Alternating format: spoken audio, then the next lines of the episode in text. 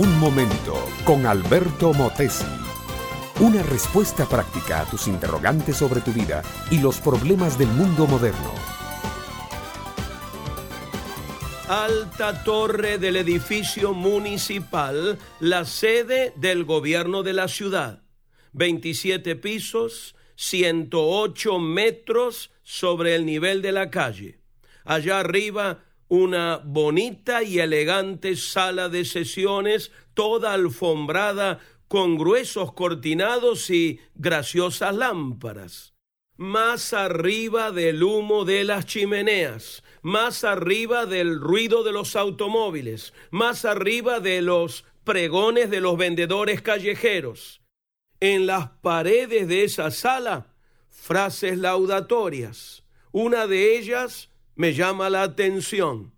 La ciudad ha venido a ser para preservar la vida, existe para la buena vida.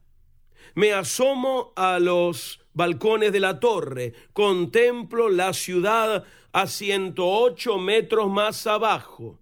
Hacia el sur se extienden los barrios pobres barrios de indigentes, de menesterosos, de viejos y lisiados que viven del seguro social, barrios de amargura y de tristeza. Hacia el norte se extiende el barrio de los cabarets, de los clubes nocturnos, de los bares y cines de pornografía, barrio del striptease, de los salones de masajes que son prostíbulos con otro nombre, de los homosexuales y lesbianas. Hacia el este se extienden los barrios de los extranjeros, chinos, filipinos, coreanos, japoneses, indostanos, árabes, barrios de gente silenciosa y hermética cuyos pensamientos nadie adivina. Hacia el oeste, el barrio de los bancos, de las grandes empresas, de las oficinas de ejecutivos, el barrio desde donde se maneja la economía de millones de familias que no saben que son dirigidos desde esas oficinas forradas de mármol y madera y a los pies de la torre el barrio céntrico, el barrio de las misiones de rescate, de las estaciones de policía y de bomberos, el barrio de los vagabundos, mendigos y derrotados. Y nos preguntamos, mi amiga, mi amigo, ¿para esto fueron inventadas las ciudades, las grandes y orgullosas ciudades del mundo moderno? ¿Se preserva la vida?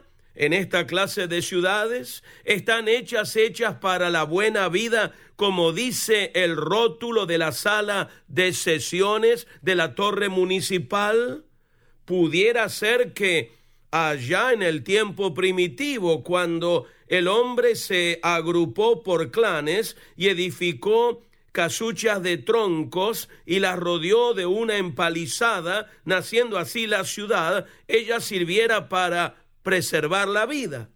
Pero ahora, tras miles y miles de años de civilización, las ciudades son fábricas de delito, de maldad, de muerte, de destrucción de la personalidad humana. La única ciudad que vale la pena, mi amiga, mi amigo, es la ciudad de Cristo, la nueva Jerusalén. Mientras permanezcamos en este mundo, como sal y como luz, iremos cambiando paulatinamente nuestras comunidades. Las vamos a conquistar para Dios. Y cuando partamos, tendremos un lugar seguro en la presencia del Señor, la ciudad de Cristo y el reino eterno del Señor.